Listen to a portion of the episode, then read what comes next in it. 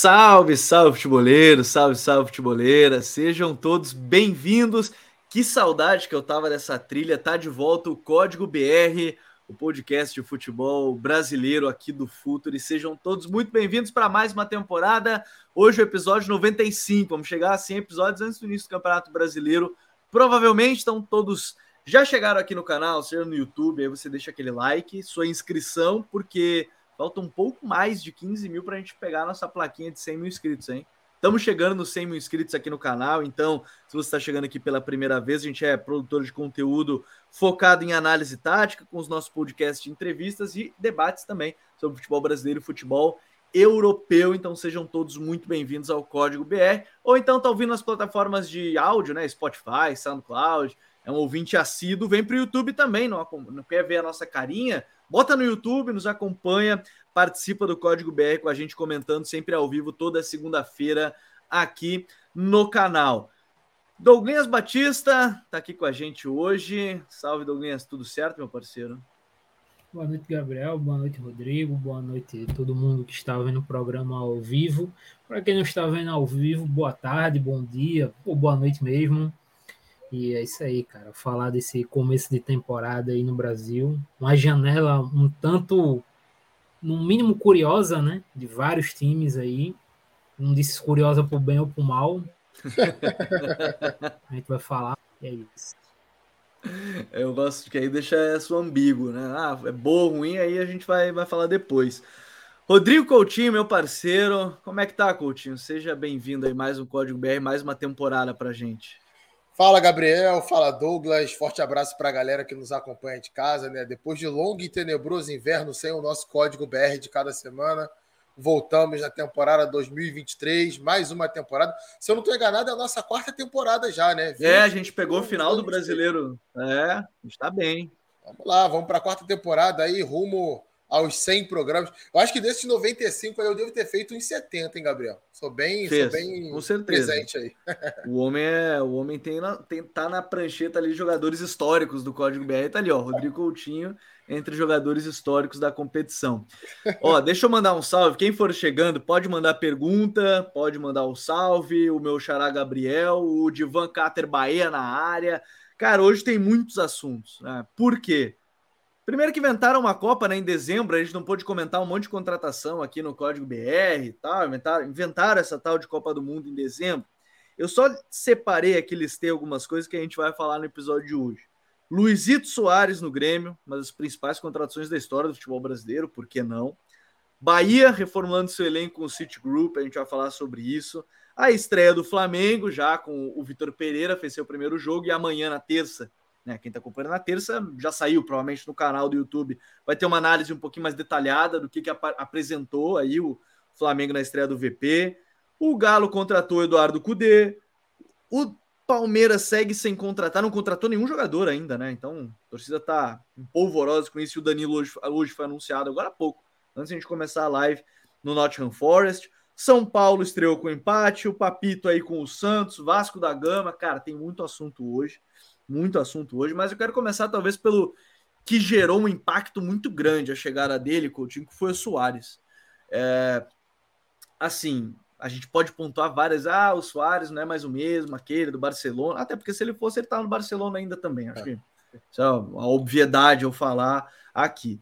Mas em termos de impacto, sinceramente, é, talvez seja top 5 contratações aqui do futebol brasileiro em sua história. A gente tem Ronaldo, Ronaldinho, Obviamente, Romário, que chegou com o melhor do mundo em 94, mas 95, né? Mas assim, em termos de impacto, de tamanho do jogador, não sei se muitas pessoas se deram conta, mas o Luizito Soares talvez seja o principal jogador camisa 9 da sua geração, né? Como centroavante, assim, talvez seja brigando aí com o Benzema, pode brigar com o Leva, para alguns, para mim ele é o melhor da geração uhum. dele entre os nove, mas é, é, um cara histórico dentro do futebol e, e que é uma contratação de muito impacto que faz o Grêmio, né?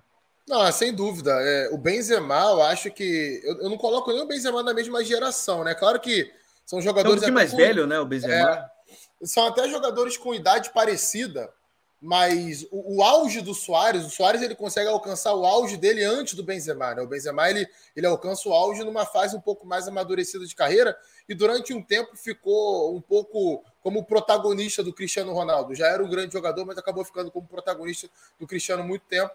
É, o Soares, cara, assim, o tamanho desse cara no futebol internacional é, é, é difícil de medir. Né? O grande comandante de uma nova fase áurea da seleção uruguaia, que voltou a ser protagonista em Copa do Mundo com ele como protagonista do ataque, voltou a vencer a Copa América com ele sendo importante no ataque. É, é um cara que eu, recentemente eu fiz um texto no UOL falando das melhores médias de gol da história do campeonato inglês. Daí não é só da Premier League, não. De toda a uhum. história do campeonato inglês, desde 1900 e lá vai fumaça, lá desde quando começaram a contabilizar os artilheiros. E o Soares está entre eh, os 20 maiores jogadores de média de gols, né? em, um, em, um único, em uma única temporada. E isso no futebol de hoje é muito difícil de acontecer. Só os caras muito extra-série conseguiram. É claro, não tem mais o drible curto que ele tinha, a explosão em espaços curtos. Né? Ele não consegue mais sozinho gerar jogo a um ataque, como ele fez várias várias vezes com a seleção uruguaia, por exemplo, e em outros momentos também, tendo o Cavani ao lado dele, é bom que a gente seja justo. Mas é um cara que é um exímio finalizador ainda. É um cara que traz uma hierarquia gigantesca, que está querendo muito. Quem acompanhou ele no Nacional recentemente sabe disso. Mesmo muito longe do seu melhor momento, ele fez oito gols em 16 jogos. É um gol a cada dois jogos. É uma média muito boa de gols. Tudo bem que o futebol uruguaio não tem mais. É, não tem mais, não. Não tem o mesmo nível de defensores do futebol brasileiro. A gente pega ali, é, é internamente falando, ele vai enfrentar zagueiros mais capacitados do Brasil, ele vai enfrentar um nível técnico bem superior no futebol brasileiro. Mas acho que ele pode sim acrescentar o time do Grêmio e muito. Principalmente, aí o Renato sabe fazer bem isso, né? Se o Renato tem uma virtude como treinador, é, é ministrar os minutos. Né? Ele, não, ele não desgasta tanto os jogadores, ele consegue, até em muitos momentos é criticado por isso, né? Por colocar time misto em alguns jogos que não deveria. Então, se ele conseguir organizar bem ali os momentos de utilização do Luiz Soares, a tendência é ele render bem fisicamente. É, é, é claro que, assim, como eu falei anteriormente, é, se ele precisar ficar brigando por ligação direta, é, se ele precisar ficar jogando em contra-ataque, ele não vai render. É o Soares que atua numa faixa mais restrita do campo, que consegue ser decisivo dessa forma. A gente viu isso, por exemplo, no último jogo da Copa do Mundo do Uruguai, Jogou muita bola. Exato, exato, exato. Jogou demais. Não, não fez gol naquele jogo, mas ganhou jogada, preparou para a Rascaeta, participou de lances importantes. Então, quando o time se estabelece no campo de ataque e ele é abastecido, é um cara que ainda pode acrescentar bastante. Que bom que a gente vai ver esse cara no futebol brasileiro em 2023 e que bom que ano após ano a gente está vendo as equipes se reforçando cada vez mais e o nível do futebol por aqui crescendo. É, o, tem uma coisa que eu acho que vai ajudar o Grêmio, o, o Douglas, nesse início, é, que o, o, o Coutinho falou bem dessa questão dos jogos, do, do calendário, é, eles não estão acostumados, né? O Soares pode estar acostumado no mais alto nível da carreira dele e do futebol mundial, mas ele não está acostumado a ter 70 jogos num país continental, né? É que o Grêmio só vai ter a Copa do Brasil brasileiro. Essa temporada para o Grêmio pode ser muito importante nesse sentido.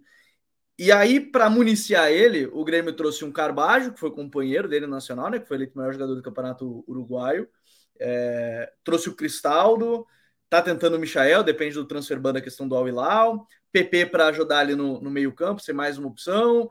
É, trouxe jogadores para tentar ajudar justamente a isso, né? Um time bem técnico para criar chances para o Soares. É, se derem duas chances para ele por jogo, uma ele vai guardar. Reinaldo mim, que cruza bastante, né?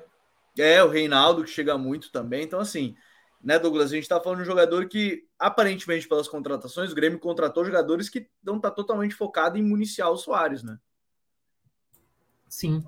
É, não só o Soares, né? O Diego Souza também dá para considerar. O Soares vai ser o titular, mas o Diego Souza é um cara que também vai ter muitos minutos durante, durante os jogos. É, eu gosto da contratação do Carvalho, entrada na área, é um cara criativo, Acho importante, principalmente porque foi um Grêmio que sofreu com isso na última temporada, pensando em Série B, né? O Grêmio passou muito tempo ali com o Vila Sante e com o Thiago Santos no meio-campo, que são caras muito mais de destruição, principalmente no caso do Thiago Santos. Então você tem um, é, um outro meio-campista de um outro estilo de jogo, é, tem uma boa chegada na área, um cara que tem uma boa finalização. E o Reinaldo é um caso interessante, né? Porque tecnicamente o Reinaldo ele não é dos melhores laterais. É, mas em termos de volume ofensivo, ele te oferece muita coisa. Então, isso é, pode ser importante para o Grêmio, principalmente em termos de criar volume pelo lado e cruzar muito a bola na área. Hoje Sim. eu falei, né? Eu disse aqui do Diego Souza. O Diego Souza é justamente um dos caras que tem a melhor bola aérea do país, ganhando bola pelo alto. Então, você tem um cara como o Reinaldo é, jogando, é, cruzando e levantando bola para um Diego Souza, é importante.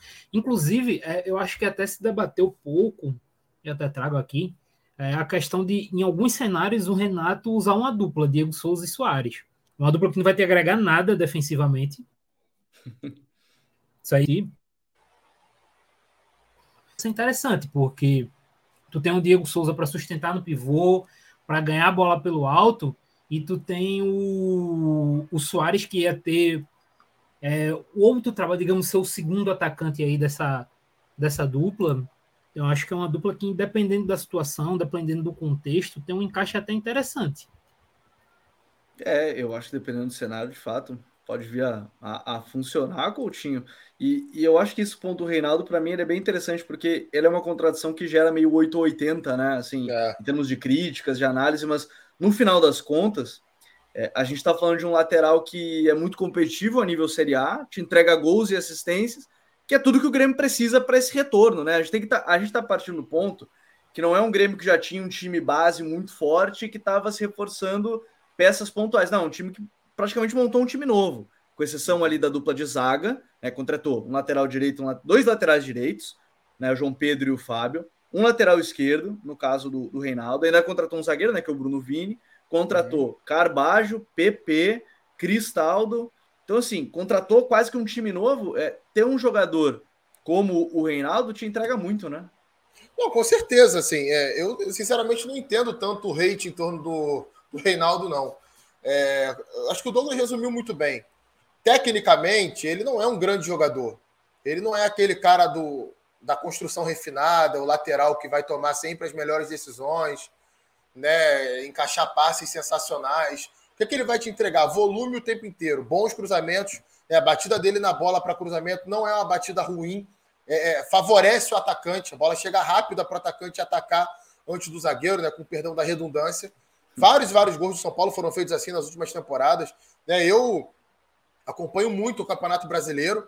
Em 2019, 2021 ali, eu vi uma média, sei lá, de 95% dos jogos do campeonato, né? Entre gravar para ver e ver ao vivo. A gente, quem acompanha aqui o Código BR sabe disso, que a gente sempre comenta com muitos detalhes aqui os jogos. 20, 22, um pouquinho menos, mas é, muito mais que a maioria das pessoas. Isso eu, isso eu posso garantir. É, o Reinaldo, nos últimos quatro anos, ele esteve, sem sombra de dúvidas, entre os cinco melhores laterais do Campeonato Brasileiro. Laterais esquerdos.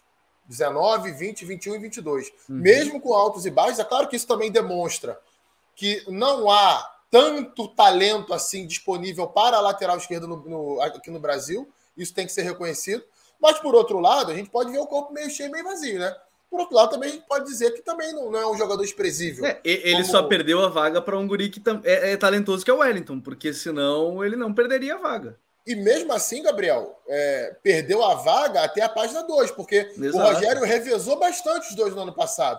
Não dava para dizer assim, ah, o Reinaldo hoje é reserva do São Paulo. Uhum. Ele sai do São Paulo muito mais por uma questão de desgaste com a torcida, que vários outros jogadores chegaram a esse nível também. Então, assim, não é o melhor lateral do Brasil, mas está tá muito longe de ser um cara desprezível. Tudo bem, já está indo para uma reta final de carreira, né? Não é mais nenhum garoto, mas eu vejo sim que ele pode ser, ser um cara útil ao Grêmio por um clube que volta à Série A do Campeonato Brasileiro, que vai tentar se colocar ali numa primeira página de tabela, que não tem uma pretensão de título no primeiro momento, é bom que isso seja dito. Né? O campeonato do Grêmio no ano que vem é brigar por uma vaga na Libertadores, talvez, a depender da evolução do time ao longo da temporada. Vem de uma Série B, é bom que isso fique muito claro. Para um time nessa realidade, o Reinaldo sim pode ser aplicado como um lateral esquerdo é, dessa equipe. Tem alguns problemas defensivos, é bom que isso seja dito, mas nada muito diferente de vários dos laterais brasileiros. Até porque o lateral do Grêmio não, né? O lateral do Grêmio era o Diogo Barbosa, que também. E se não vivia uma boa fase há, há um tempo bastante Verdade. considerável. Então, acho que entra muito, muito nesse ponto. Agora, é, a gente ainda vai falar bastante sobre a questão de ano do Grêmio, essas coisas ao longo do, do código BR nas próximas semanas, mas acho que Soares, é, Reinaldo, essas contratações, acho que é um, um ponto inicial. Agora, Douglas, a gente até publicou nas nossas redes a questão da mudança de perfil do próprio Bahia, texto que você publicou no site, né, no futuri.com.br. Quem não conhece ainda, né, o futuri.com.br. A maioria das todas as nossas análises estão por lá, além de todas as outras redes sociais, né, Futuri FC no Instagram, no Twitter, é, aqui obviamente no YouTube, no Spotify, no SoundCloud, só botar Futuri FC que você encontra a gente. Esse talvez seja o mercado que eu tô mais curioso, que é o Bahia, cara, porque são, hoje foi anunciado o Diego, o Diego Rosa, né, que era a última que faltava das contratações ali do meio-campo, mas um time que contratou quatro zagueiros, né, Raul Gustavo, Canu, o, o David Duarte, vai me fugir quem foi o, o, o Raul Gustavo, né, o David Duarte, Marcos o Canu Vitor. e o Marcos, Marcos Vitor do Ceará. Contratou um ala esquerdo que é um muito talentoso, que é o Juaner Chaves, né, vindo do Independente Del Vale contratou um 5 aí que tem bem a cara do que pensa o, o, o, Renato Paiva, que é o Nicolas Acevedo. Contratou um 9 que te garante gols, né? Que é o Everaldo, te garante gols dentro do que pensa o Bahia. Não, eu já vi lá no nosso Instagram que a gente publicou, os caras, ah, melhor correrem para as colinas, o Bahia vai ganhar tudo pela análise que fizeram. Gente, está falando dentro do que pensa o Bahia para a temporada, que foram as contratações. Então, é, são contratações bem interessantes, além do Diego Rosa para o meio, o Kaique, né, o Ponta e o, e o Biel Teixeira, né, o Gabriel Teixeira, esse Fluminense. É uma das janelas que eu estou mais curioso, além do próprio treinador, né, o Renato Paiva, né, Douglas, porque é uma reformulação muito forte, é tão grande quanto a do Grêmio, de um time que sai da Série B para a Série A, não só em termos de nomes, é, mas em termos de números de contratação, né? Sim, é, faltou, acho que não, não lembro de ter citado Cicinho também na lateral. Ah, também, é. do, do Ludo Goretz, né? Isso. É, Primeiro ponto, acho que é assim, um ponto a se destacar logo de cara. Cara, de experiente, Everaldo e Cicinho. O resto da galera ali é 25 para baixo. O mais velho ali se enquadra no, no Canu, que tem 25. O Raul tem menos de 25 também, o David tem 24. É, começando pela defesa, eu acho que aqui talvez esteja meu ponto mais crítico. É, eu eu não sei se eu confio em investir no, na defesa. Eu gosto do potencial do Raul Gustavo, achei um zagueiro que tem um ótimo potencial. É, eu acho que o Cano tinha um ótimo potencial também no, no Botafogo, só que eles são dois caras que são muito pendentes ao erro. Eles são caras que realmente eles podem cometer uma falha, seja por desconcentração ou por erro técnico. É, então, são dois zagueiros que você fica meio assim de olhar.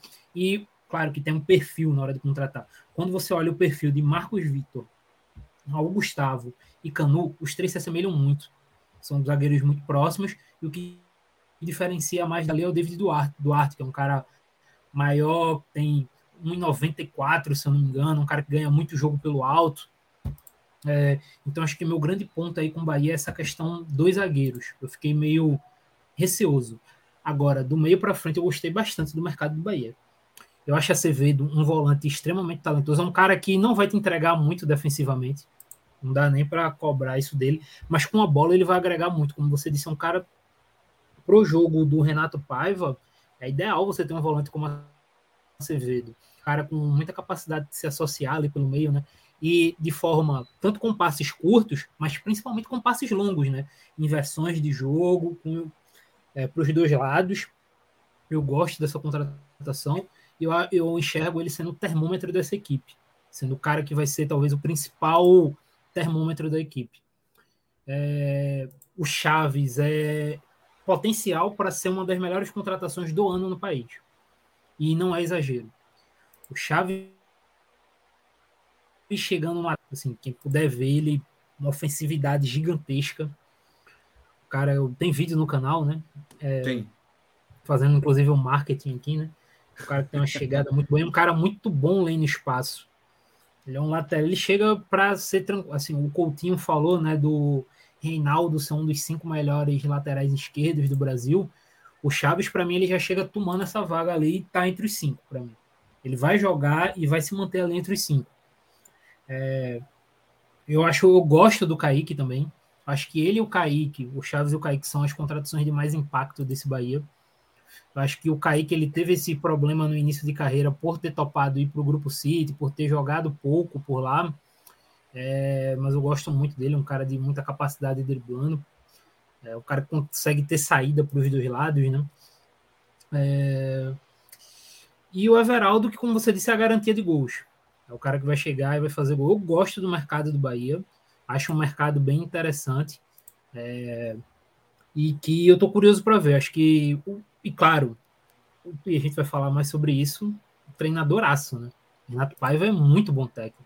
Eu ia, ia até colocar o Coutinho nessa, porque assim, é, a gente fala muito aqui no futebol brasileiro da contratação por moda, né, Coutinho? Ah, o treinador é estrangeiro, ah, o treinador é enfim, ah, quando ganham os, quando ganhou aquele período os treinadores formados no clube, era todo mundo botando, subindo profissional que estava no clube já, virar treinador, quando foi os veteranos, enfim, nem, nem vou entrar nesse, nesse mérito.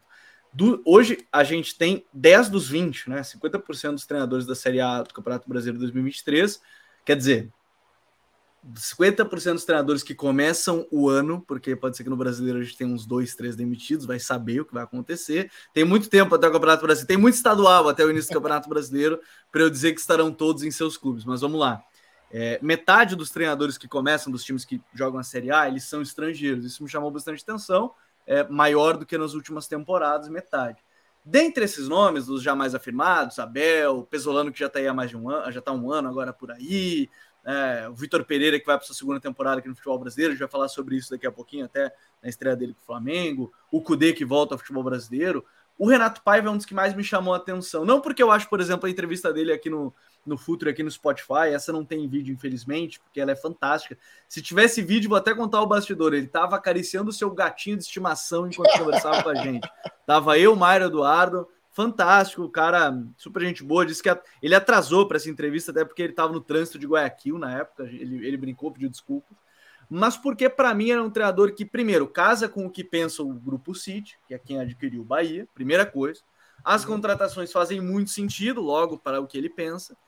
E, e ele soube se adaptar, seja no período que ele era mais dominante na equipe do, do, do Benfica na base, né, onde ele formou jogadores e que talvez seja uma ideia do Bahia nesse momento, é, no Independente do Vale, ele era mais dominante no país, mas quando precisava defender um pouquinho mais, ele fez isso contra o Grêmio. Na pré-Libertadores é um bom caso, precisou defender um pouco mais, e mesmo assim não abriu muita mão do, do modelo. E para mim, por isso, ele encaixa muito bem no que se pensa um cara mais experiente, mais rodado, né, ao mesmo tempo que tem uma ideia muito próxima do que pensa o, o próprio City Group. Para mim, também um dos treinadores que prometem aí para essa temporada, e depois de tudo que eu falei, ele vai ser demitido com um mês se duvidar, do jeito que eu vou zicar, depois de tanto que eu elogiei Renato Paiva aqui, o Coutinho. Não, correto. É um cara que tem uma, uma proposta ali é, que realmente casa não só com o Grupo City, mas casa com o estilo dos jogadores contratados, né? Se a gente. É, é muito possível, eu ainda não vi o Bahia jogar nessa temporada, teve dois jogos né, da, do Bahia nesse ano. É, tem jogo gravado aqui para eu ver, então a gente vai vendo aos pouquinhos, né? O estadual tem esse problema, é muito jogo, então para você ver estadual todos os jogos. mais copinha é para matar a gurizada. Pois é, não tem como. E olha que eu nem, nem tenho acompanhado tanto a copinha, né? Mas, mas assim, eu vou, vou vendo ao longo desses meses antes do Campeonato Brasileiro começar. É, mas assim, tem uma coisa no mercado do Bahia que me incomoda um pouco. Tem muito talento aí para ser desenvolvido. Acho que isso é uma coisa que é, é inquestionável. Ninguém pode dizer o contrário disso vários jogadores ali com muito potencial para desabrochar, mas muita gente nessa condição ao mesmo tempo. Isso me chama atenção. Né? A gente olha, por exemplo, as contratações do Bahia, vou até abrir a lista aqui, porque são 12 jogadores, né? muita gente para lembrar de cabeça. Marcos Vitor está nessa condição. É, aí vem o Marcos Felipe, goleiro, né? Já está um pouco mais habituado ali, teve um bom período no Fluminense como titular, acho que vai ser o reserva do gol do Bahia. Então, é, até o Danilo Fernandes voltar, vamos ver como é que ele se desenvolve. Diego Rosa, também nessa condição. Canu foi uma promessa do Botafogo, decepcionou nas últimas duas temporadas. Um zagueiro muito inconsistente defendendo a área. Então isso me chama a atenção. O Acevedo talvez seja um dos caras mais estabelecidos desse elenco, porque foi titular durante três temporadas aí na, na Liga Norte-Americana com um bom desempenho e acho que pode ser um cara a dar um equilíbrio a esse time. David Duarte, muito bem no Goiás, não se firmou no Fluminense. Também precisa se provar. Kaique, a mesma coisa, um talento imenso, né, mas não conseguiu se desenvolver ainda na Europa. O Biel, também é um dos caras mais estabelecidos, né? Fez uma boa Série B pelo Grêmio, um jogador muito franzino, mas muito brigador, muito rápido, muito habilidoso, muito forte em contra-ataque, um cara que funciona muito, muito bem em contra-ataque. Então, talvez aí seja um titular do Bahia nessa temporada. Uhum. Mas ainda precisa se provar no nível de Série A.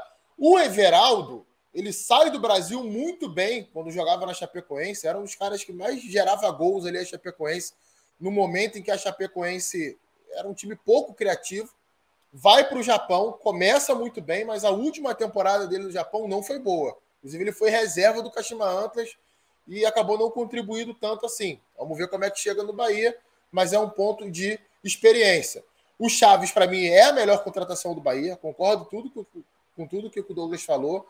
Chega realmente para ser um cara importante. Vamos ver como é que vai se desenvolver no Brasil, primeira vez fora do Equador. E geralmente os jogadores equatorianos demoram um tempinho para se adaptar quando saem do seu país. É uma coisa. Equatorianos e chilenos né, tem essa questão a grande maioria deles, não querendo generalizar, mas isso é algo costumeiro quando a gente fala de jogadores equatorianos, sobretudo vindo ao futebol brasileiro. É, tem o Cicim na lateral e o Raul Gustavo na zaga, que tem mais ou menos ali o mesmo problema do Canu. Né? Tem, tem muito a se desenvolver, mas que protegendo a área oscila bastante. Então, eu temo uma questão do Bahia. Ser um time muito propositivo, um time que tem talento para isso, mas um time pouco competitivo pensando em Série A de Campeonato Brasileiro. Campeonato uhum. Brasileiro é cruel, gente. Não adianta Sim. você ter a proposta, você ter a ideia e não conseguir executar muito bem essa ideia.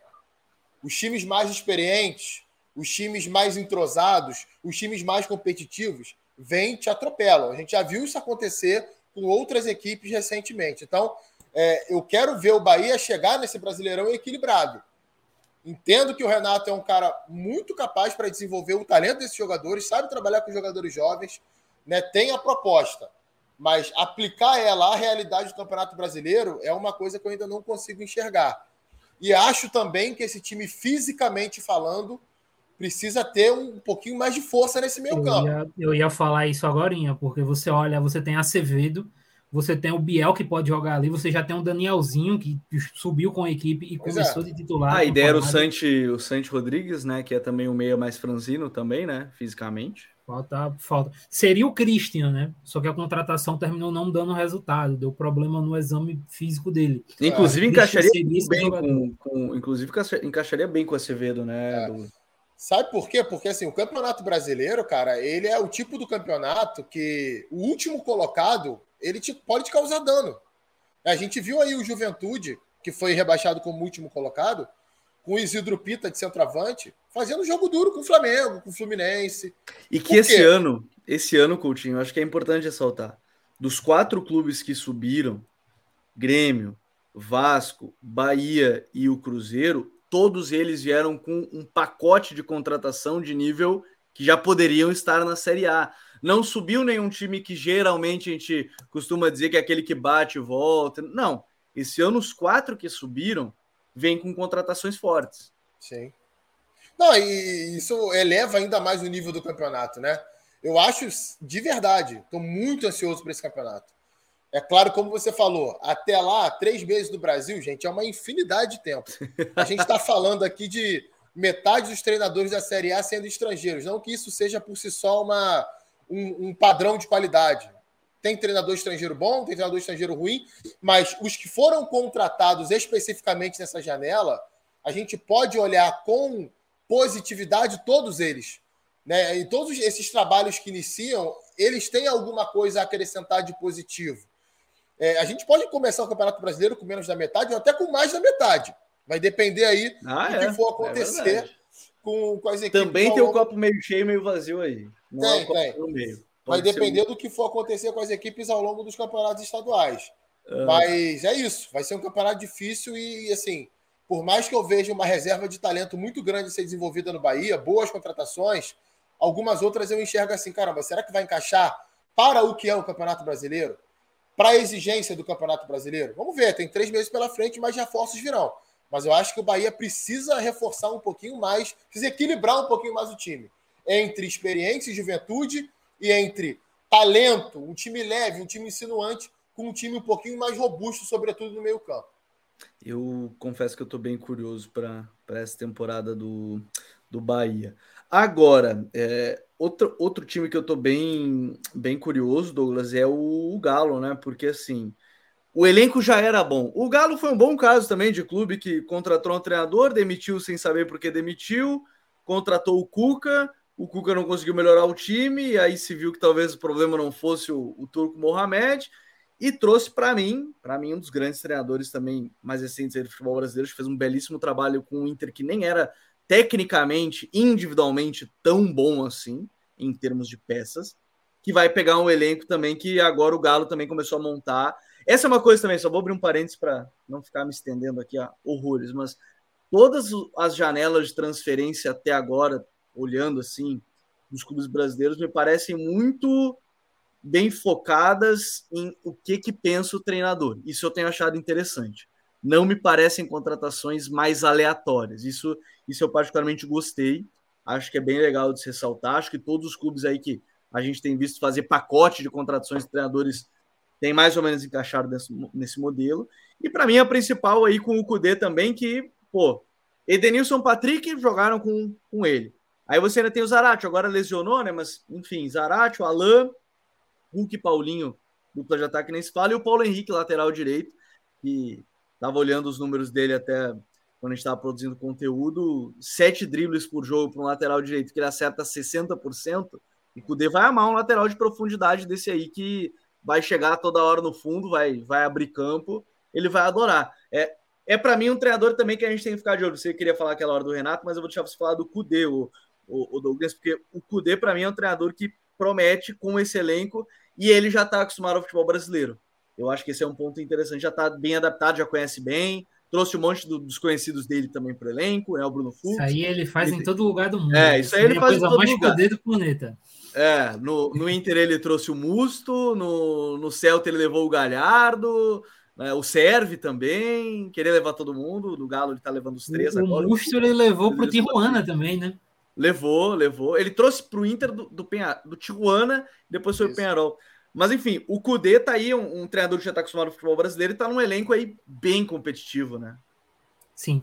É, e assim, é um cara que, quando você, como você citou, quando você olha as contratações do Galo, faz muito sentido de acordo com a ideia dele. O Cudê talvez tenha sido o treinador nos últimos anos que tivemos aqui no Brasil que melhor aplicou o conceito de marcação-pressão.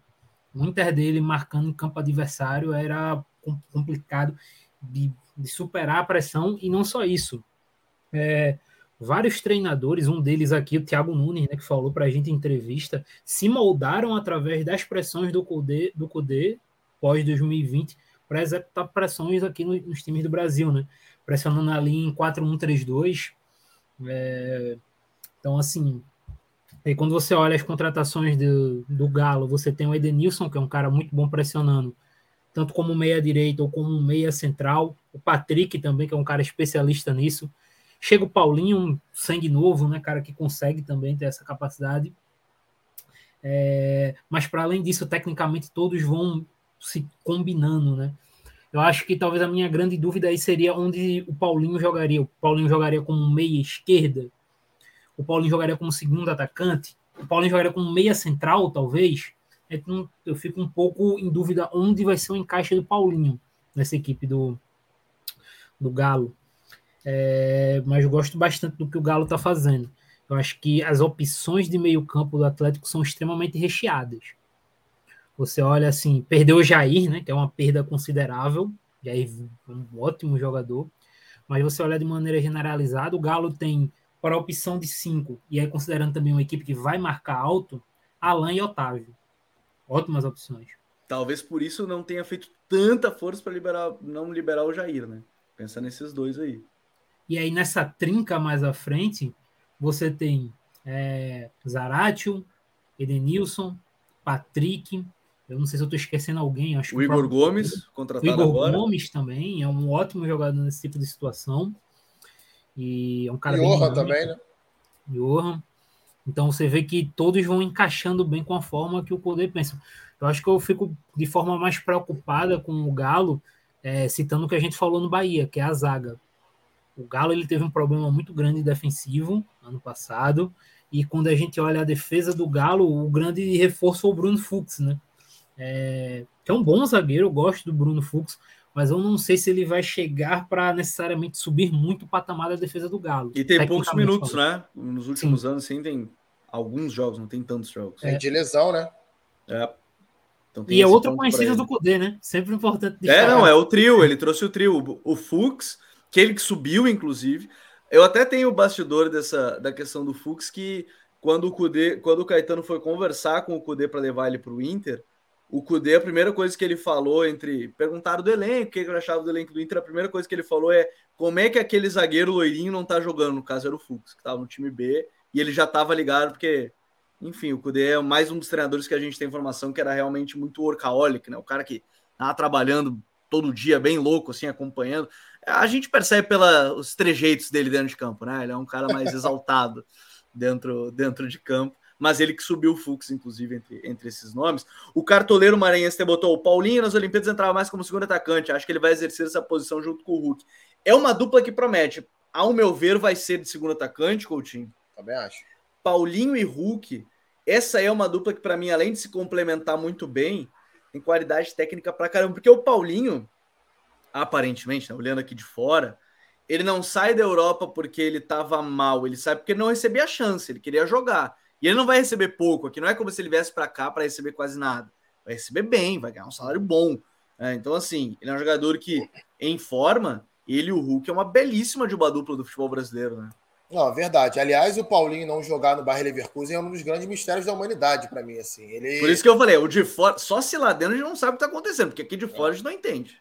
É assim, é, eu, é claro que eu não, não, posso falar assim com tanta propriedade, né? Porque não dá para a gente ver todos os jogos do mundo ao mesmo tempo, acompanhar pro, profundamente todos os jogos do mundo. Eu é, acompanhei muito os primeiros anos dele no Bayern Leverkusen, sobretudo ali na volta da pandemia, né? Quando o futebol alemão foi o primeiro a voltar, e aí eu vi, vi muitos jogos assim em sequência do Bayern Leverkusen. Muitas vezes ele nem relacionado era, mas todas as vezes que entrava ele ia bem, cara. Ele mostrava assim um bom futebol. E ele não tinha um nível tão abaixo assim, dos demais atacantes do elenco. Pelo menos naquela ocasião me chamou muita atenção. Porque que ele não recebia mais oportunidades. E acho que ele chega para ser aí um dos destaques do futebol brasileiro. Se ele conseguir se desenvolver normalmente no Galo, ele pode ser um dos melhores jogadores do futebol brasileiro. Acho que ele encaixa bem com o Hulk. Não acredito nele como meia central, porque quando a gente pensa no, nos times do Cudê recompon, perdão, recompondo, esse meia central, quando o bloco baixa, volta como um volante, né? Basicamente ele é ao lado do, do primeiro homem de meio campo. Então, imaginar o Paulinho fazendo essa função sem a bola é um pouco sacrificante para o futebol dele. Talvez como meia direita, meia esquerda, pode ser, né? porque ele voltaria pelo lado, já está mais habituado a fazer isso ao longo da sua carreira. Mas eu acho que uma dupla de ataque Paulinho, Paulinho e Hulk é algo muito sedutor, né?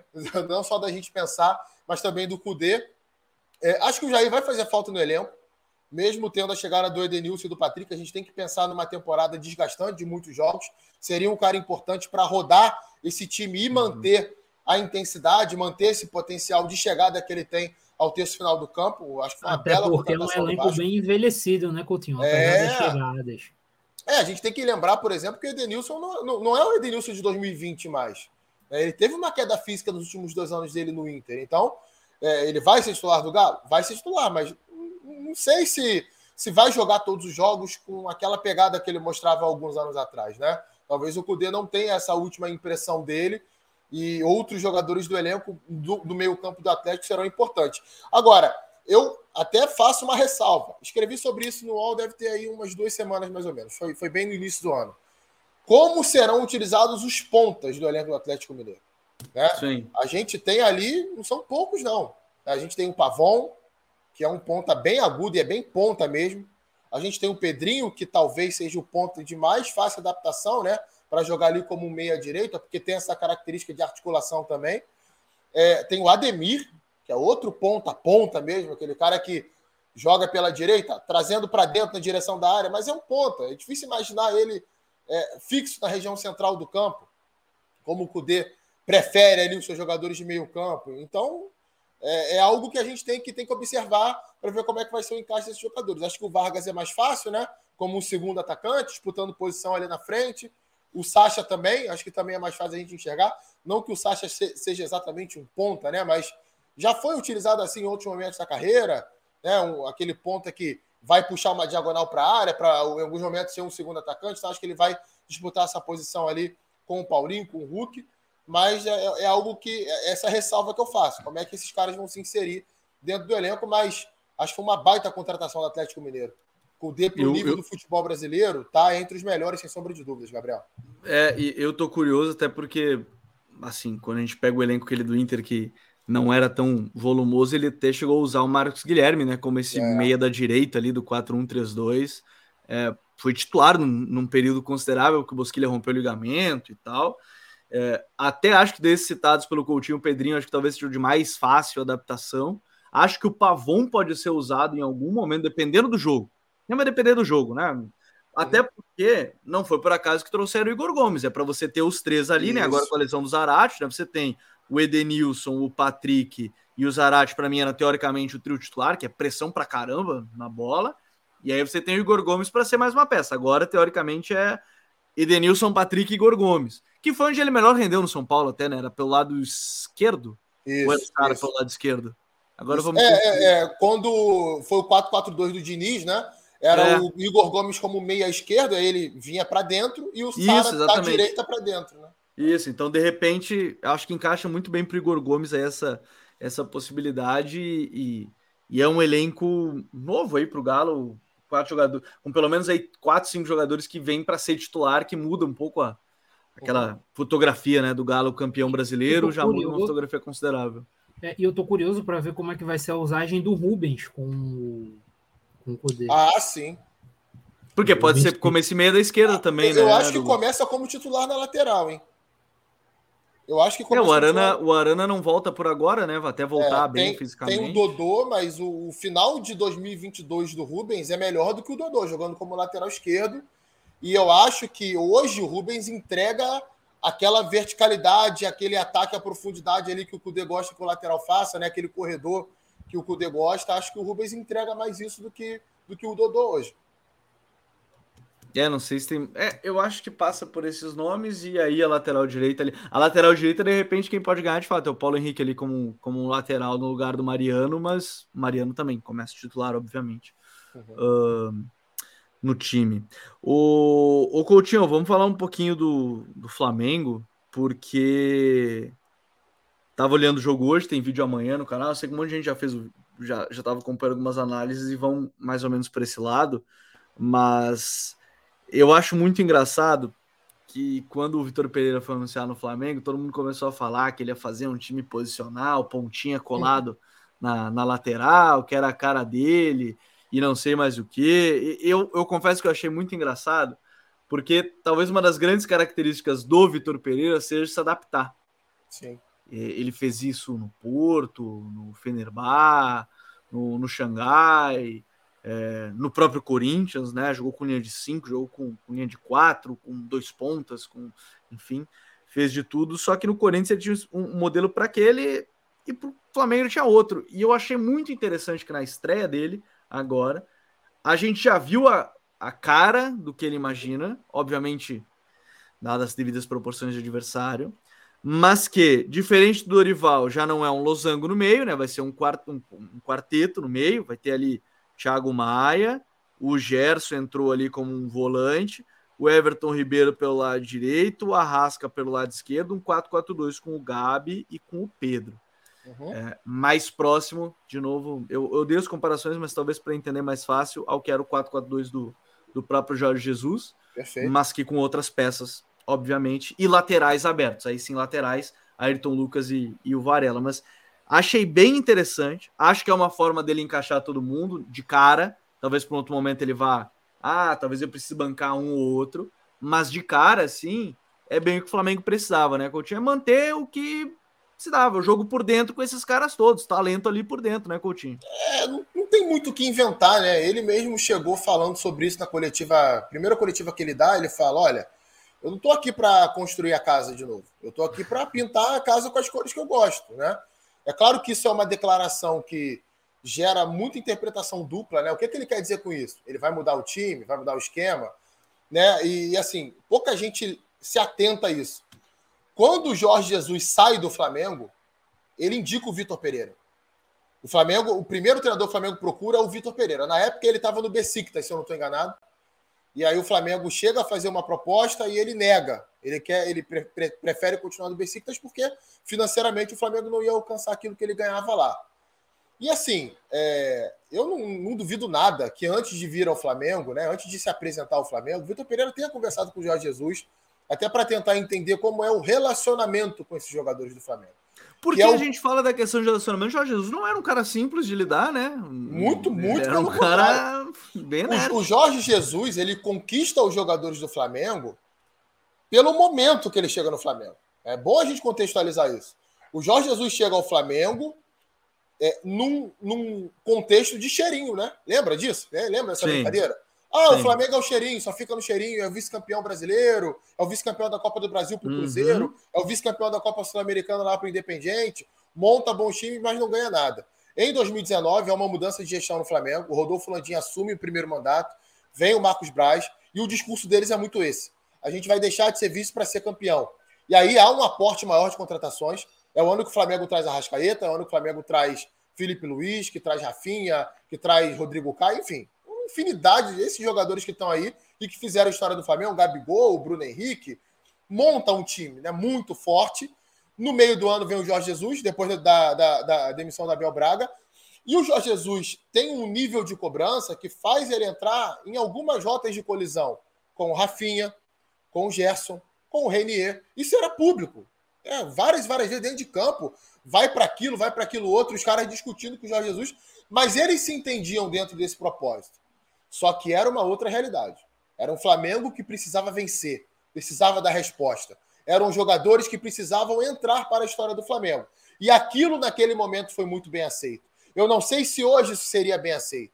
Então o Vitor Pereira chega num outro contexto. Desses jogadores bicampeões brasileiros, bicampeões da Supercopa do Brasil, bicampeões da Libertadores, campeão de Recopa Sul-Americana, título pra caramba, a segunda maior geração de jogadores da história do Flamengo é essa. O Flamengo é campeão de tudo lá na década de 80, passa quatro anos, quatro temporadas, ganhando três campeonatos brasileiros, ganhando Libertadores, ganhando Mundial. E agora o Flamengo chegou muito perto de igualar isso. Até, até ampliou o número de conquistas de, de, de Libertadores e está na porta para disputar aí o segundo Mundial de Clubes em quatro anos. Coisa que o time de 80 não conseguiu, na década de 80 não conseguiu. Então, o tamanho desses caras no Flamengo é muito grande. Eles são muito grandes dentro do vestiário. O Vitor Pereira chega ao clube menor do que eles. Então, certamente ele conversa com o Jorge Jesus nessa vinda dele ao Flamengo e vai tentar resgatar padrões de comportamento que fazem com que esses caras se sintam confortáveis. Não só no dia a dia, mas também na parte tática. E o jogo de ontem, para mim, deixa isso muito nítido. Está muito cedo ainda, Gabriel, Douglas, galera de casa, para a gente avaliar se esse Flamengo vai realmente dar certo, se vai funcionar. Um jogo só, contra um adversário muito mais frágil, em ritmo de treino. A grande verdade é essa. O Flamengo jogou em ritmo de treino. Porque a portuguesa não oferece é, algo tecnicamente falando, ou taticamente falando, não ofereceu alguma coisa que pudesse incomodar o Flamengo. O Flamengo faz 1 a 0 logo de cara, e vai jogando em ritmo de treino, cria muitas oportunidades, tem um bom nível de futebol, mas ainda num nível de intensidade muito mais baixo daquele que vai ter, por exemplo, contra o Palmeiras na próxima semana. Ah, os estaduais têm isso? Realmente tem isso. Mas o estadual do Rio, pela característica dos times pequenos, em sua grande maioria são times que também querem jogar com a bola, que não montam sistemas defensivos assim tão rígidos, pela situação do calor. Ontem estava fazendo um calor surreal no Rio de Janeiro. É, teve parada é. técnica né, no jogo, inclusive. Teve, né? Até o regulamento do Campeonato Carioca, isso, mas ontem especificamente estava impossível ficar fora do ar-condicionado no Rio de Janeiro. Eu não sei como tanta gente foi ao Maracanã, porque estava assim, uma sensação térmica. É, deu uma sensação térmica de 45 graus, sabe? Seco, muito quente, praias lotadas. E assim, isso acaba tendo um contexto para o jogo, né? De um jogo mais lento, um jogo mais arrastado. Vamos ver como é que esse time do Flamengo se comporta no restante da temporada. Mas a questão de ideias foi realmente muito positiva.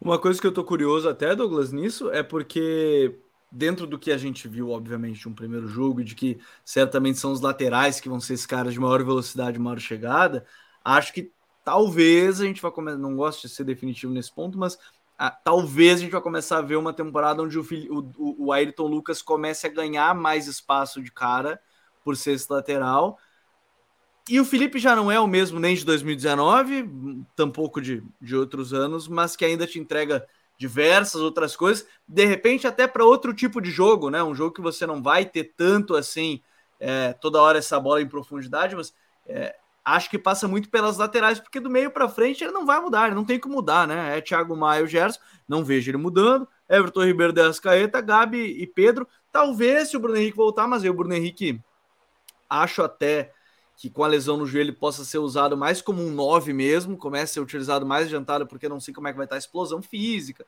essas coisas. Mas estou bem curioso por uma parte aí da, desse, dessa questão do Flamengo agora a partir das laterais, mesmo o Ayrton Lucas e o Varela ganhando protagonismo aí de vez nesse time, né? Sim, é, concordo. Acho que o Ayrton Lucas vai chegar, principalmente pela parte física, né? Eu acho que o Felipe ele vai ser mais dosado. Eu acho que e com certeza vai ser titular em vários jogos, mas ele vai ser dosado em alguns momentos para jogar mais jogos mais importantes. Até porque é, é importante, não, o cara é quase 40 anos. Agora, Gabriel, eu acho que tem um, um ponto aí que as pessoas não estão considerando na equação, que eu acho que o Flamengo vai sentir demais na temporada, que é a falta da fisicalidade do João Gomes no meio-campo. Uhum. É, o Gerson é extremamente talentoso, extremamente talentoso diria até que mais talentoso com a bola que o próprio João Gomes, mas o João Gomes ele oferecia uma parada sem a bola é, que o Flamengo não podia abrir mão. Primeiro, vamos recapitular, né? O Flamengo da temporada passada com o Dorival marcava com a linha de três no meio campo. Com Everton Ribeiro, com Thiago Maia e com João Gomes. E você imaginar um meio campo com Gerson, Everton Ribeiro e Thiago Maia repetindo isso, eu acho muito difícil porque um dos motivos desse, desse time funcionar mais defensivamente era a capacidade de física do João Gomes, de trocar rápido do corredor, trocar rápido de um lado para o outro, de bascular, é, de pressionar tanto alto como no setor dele, e a capacidade dele em transição, de pegar a bola e chegar rápido no ataque. Então, um cara como o João Gomes saindo, é, eu sinto que o Flamengo vai sentir muito pela questão física. Eu acho que Gerson, o Gerson vai cobrir tecnicamente, mas eu acho que fisicamente não. É, acho que o primeiro ponto é Bruno Henrique quando ele voltar. Como é que ele vai enxergar o Bruno Henrique nessa equipe? Uhum. Não, não, sei bem. Talvez um segundo atacante, numa dupla, como foi com o Jorge Jesus. É, mas é um, é um fator, né? Não só o Bruno, como todos os extremos do Flamengo. Né? o Bruno, o Cebolinha, essa galera aí, eu acho que é importante. Porque é, é, eu acho que é inviável, digamos assim, a gente escalar um Flamengo hoje sem ser com uma dupla de ataque, porque Gabigol e Pedro, eles não vão sair dali. Não tem como. Eles encaixaram juntos. Tu não pode abrir o Gabigol, porque senão tu perde ele. Tu tira a maior capacidade dele. Tu não pode botar o Pedro no banco, obviamente. Então, tu... e o Arrascaeta é 10, obviamente. Então não tem como tu fugir desses três ali. Então, para encaixar os outros jogadores, é, exige um, uma maior engenharia aí do treinador. É, é, o famoso outros que vão ter que lutar para encaixar, e, e, por isso que a gente brincou que é uma parte simples, entre aspas, é juntar o talento ali por dentro, botou os dois caras abertos pelo lado para chegar, e aí eu também estou curioso para ver em outros jogos, é, obviamente o jogo que a gente vai esperar é o jogo contra o, contra o Palmeiras, que vai ser prévia de Mundial também, né? Então, acho que aí o grande, o grande ponto de como serão ali pro, pro Flamengo para a sequência da, da temporada. Passando um pouquinho adiante, a gente botar aqui mais dois temas legais a gente falar, que é o primeiro deles, Coutinho, Vasco da Gama também num, num processo de reformulação bem grande, né? E, e, dentro desse, desse processo aí de reformulação do Vasco, é, um novo treinador, peças que aparentemente também vão de encontro do que pensa o Maurício Barbieri, né? O Léo, o Orelhano, né? aí o, o, Pedro Raul sendo esse nove, uh, jogadores que aparentemente encaixam dentro dessa ideia, mas que também me parece ser o tipo de, de trabalho que precisa de um pouco mais de tempo e que tem uma pressão externa talvez até maior do que o próprio Bahia, que a gente falou há pouco, está uma reformulação muito grande, mas eu sinto que o Vasco tem essa pressão externa talvez ainda maior, mesmo que se saiba que é um trabalho novo, várias contratações novas lá na equipe, o, o, o Coutinho. É, é equivalente ao tamanho da torcida, né? O Vasco tem uma das cinco maiores torcidas do país.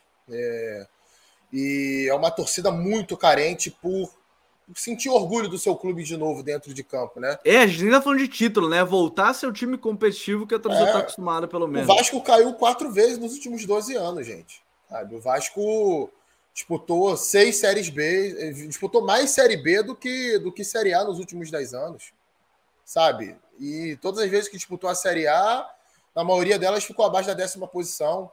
E tá vendo o seu maior rival, que é o Flamengo, ganhando tudo, como a gente falou há pouco aí. Quer torcida mais, mais machucada do que isso? Né? Então, assim, é natural que o torcedor esteja ávido por ver o time dele competindo de novo em igualdade de condições com os maiores do país. Mas a má notícia é que isso não vai acontecer do dia para a noite. Né? Aliás, esse é um ônus da, da, das SAFs. Né? É, o Botafogo passou por isso recentemente. Talvez seja menos comentado, porque o Botafogo, com todo respeito, não tem a mesma proporção nacional do que o Vasco mesmo sendo um grande clube, a torcida do Botafogo é muito menor do que a torcida do Vasco, então não, não tem muita comparação, mas houve cobrança sim. Né? Houve pedido para o Luiz Castro ser, ser, ser demitido, por exemplo.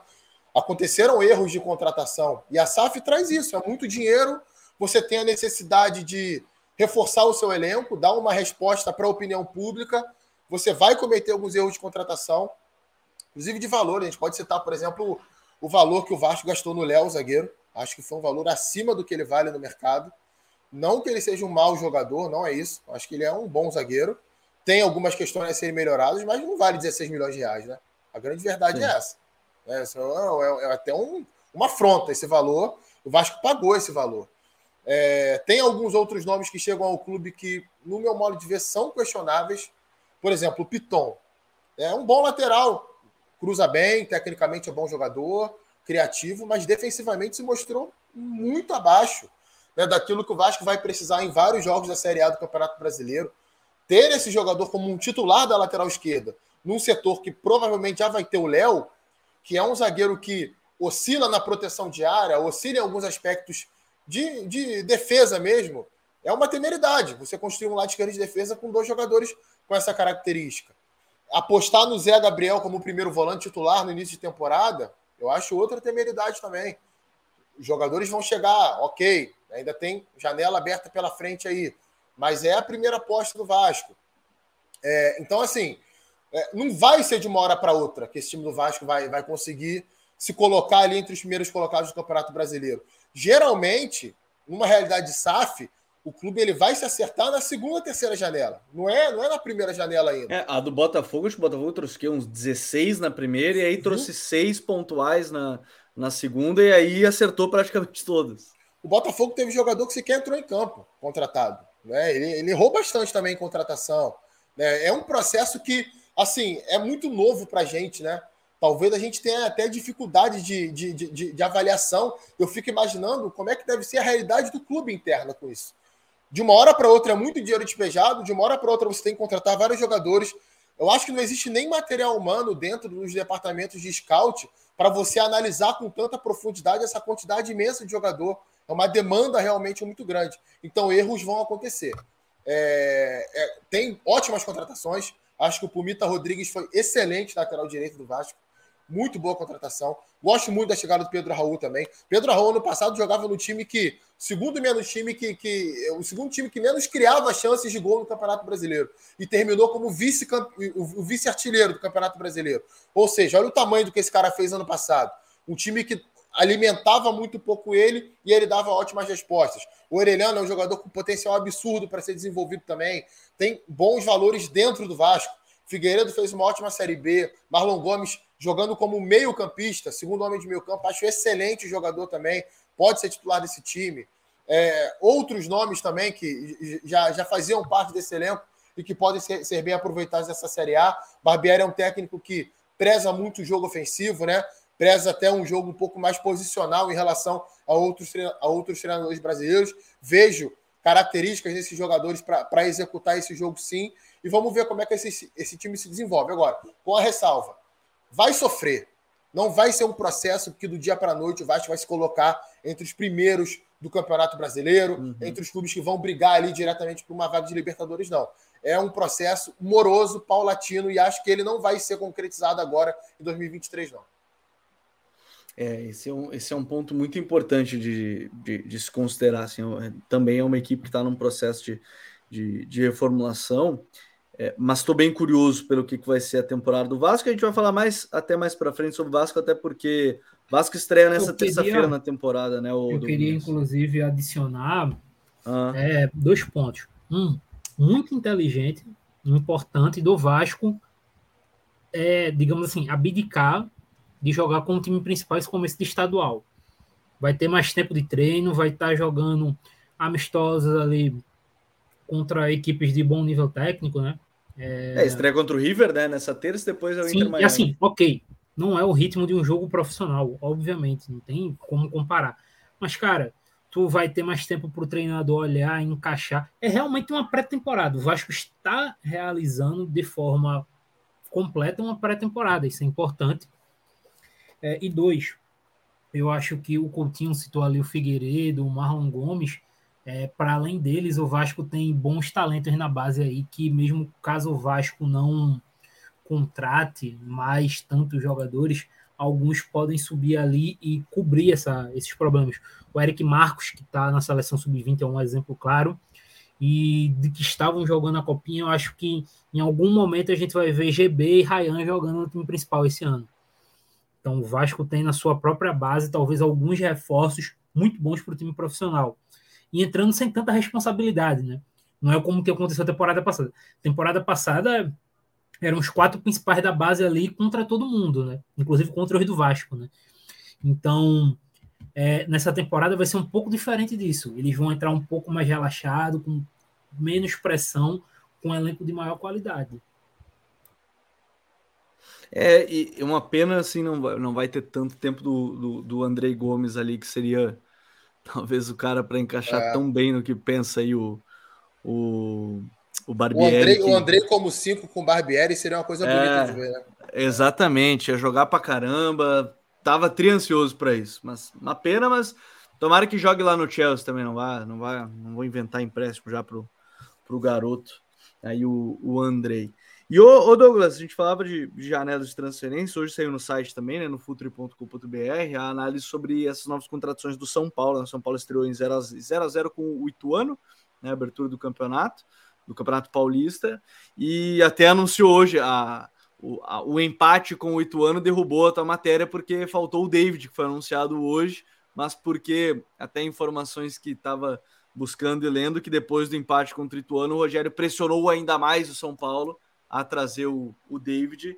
E o São Paulo fecha nesse momento aí algumas contratações, dois estrangeiros, né, o Alan Franco e o, o Jackson Mendes, jogou a Copa do Mundo agora. Aí você tem o Wellington Rato, o Marcos Paulo, Pedrinho, o David sendo, sendo anunciado. Mercado que é para agora aí, de repente, o São Paulo conseguir né, competir um pouco mais, não ter uma temporada tão de altos e baixos.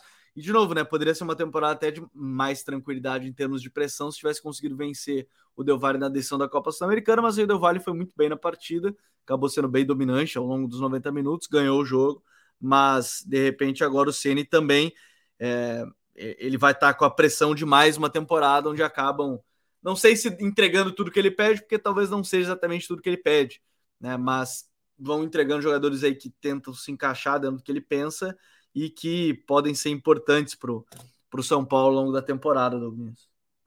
É, vamos lá.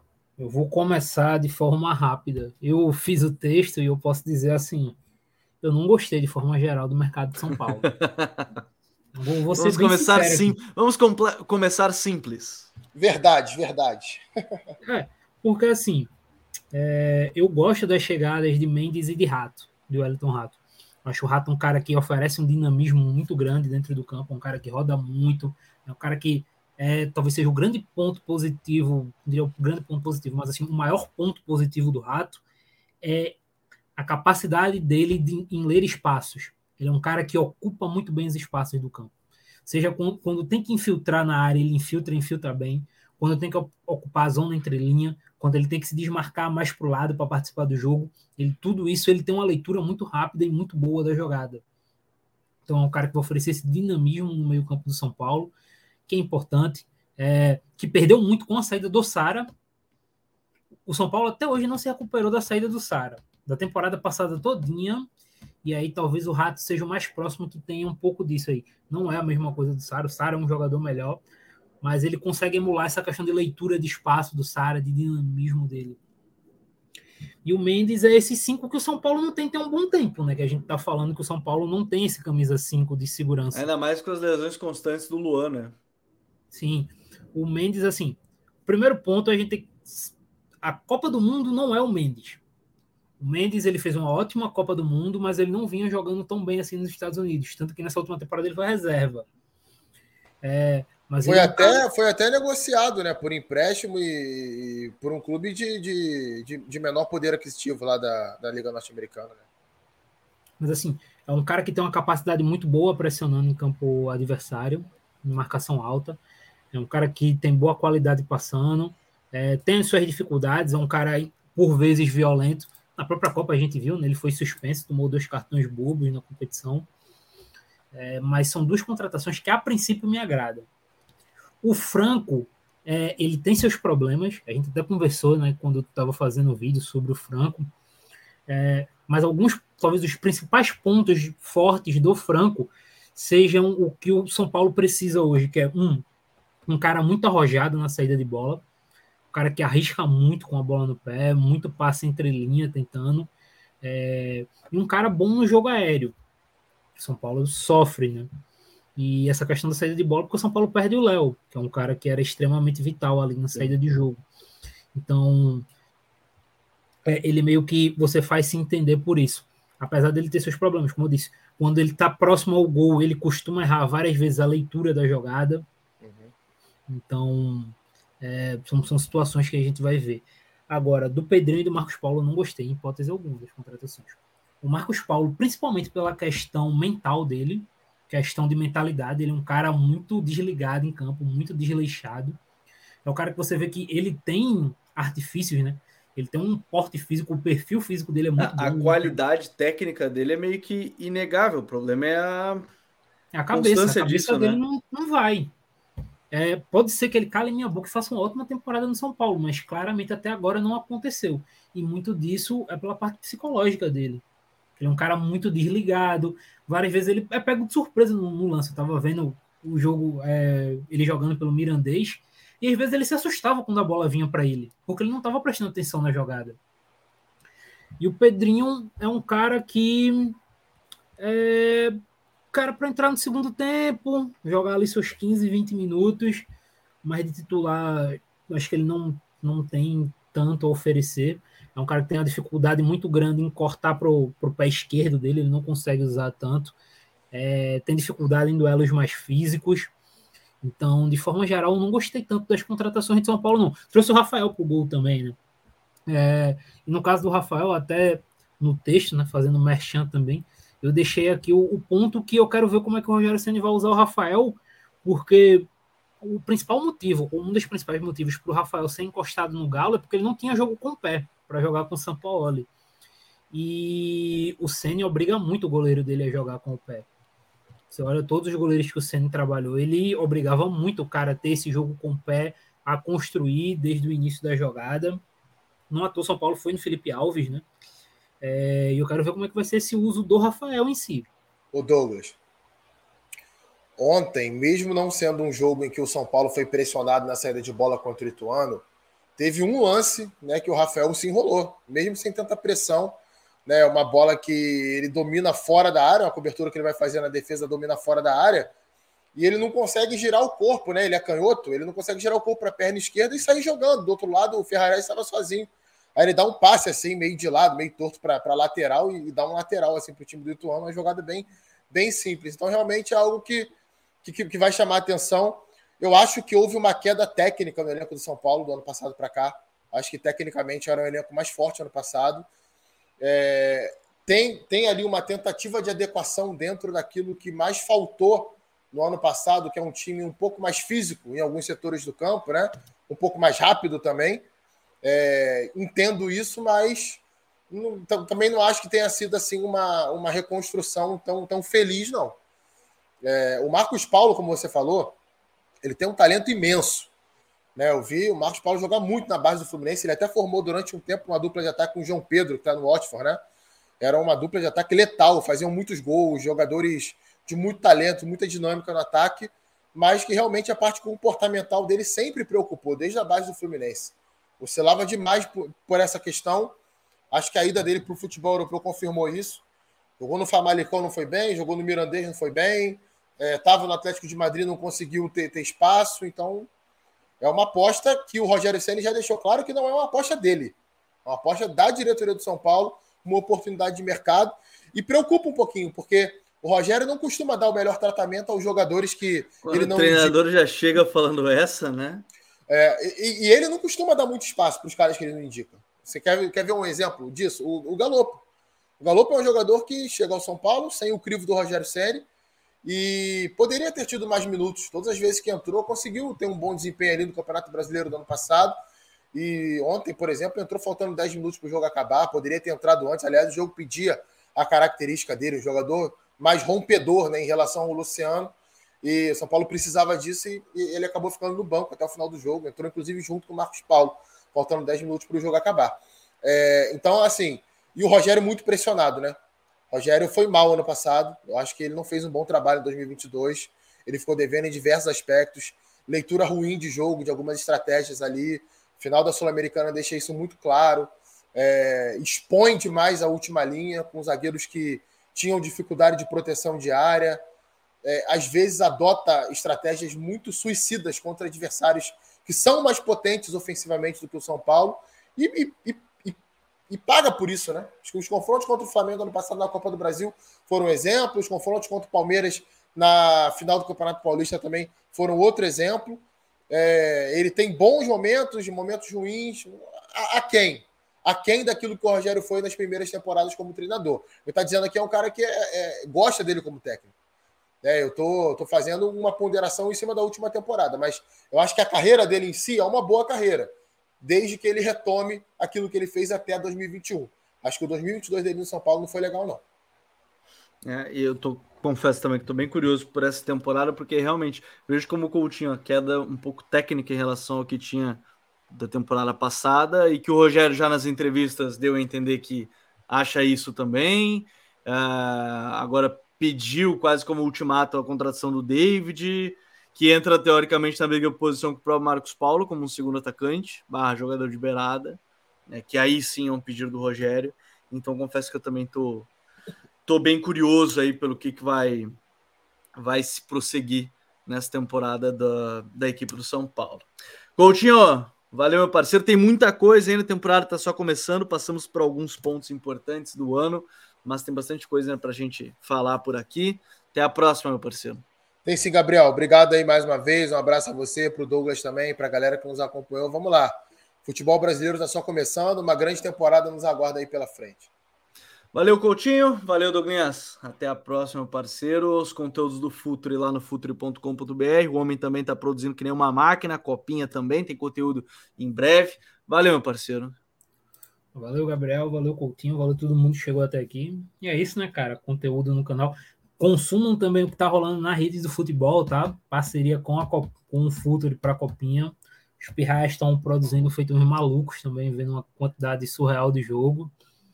Então, é agora isso, tá muito né? fácil, agora já é mata-mata dos últimos jogos e agora tá fácil. Agora eles é, acalmaram. Agora tem pouquinho, né? Hoje já, é. já, já tá decidida a primeira. A Depois de 100 jogos por dia. É. Pô, o começo de copinha foi uma loucura, pô. Tava assistindo uns jogos ali nos gramados. Eu não vou nem dizer o jogo, mas os gramados. É...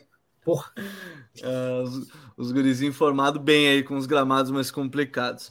E a todos que nos acompanharam, ficamos muito felizes em retornar aqui para mais uma temporada do Código BR, podcast de futebol brasileiro do Futre. Lembrando que tem o Código Euro, nosso podcast de futebol europeu também voltando nessa semana. E o TPI, né? Nosso podcast aí com entrevistas. Essa semana aí promete também mais uma grande entrevista toda sexta-feira. O Código BR toda segunda-feira para quem acompanha ao vivo no YouTube. Ou na terça-feira a gente conta sempre com a audiência de vocês no Spotify ou no seu agregador de áudio favorito. Um grande abraço para todo mundo e até a próxima semana. Valeu, tchau!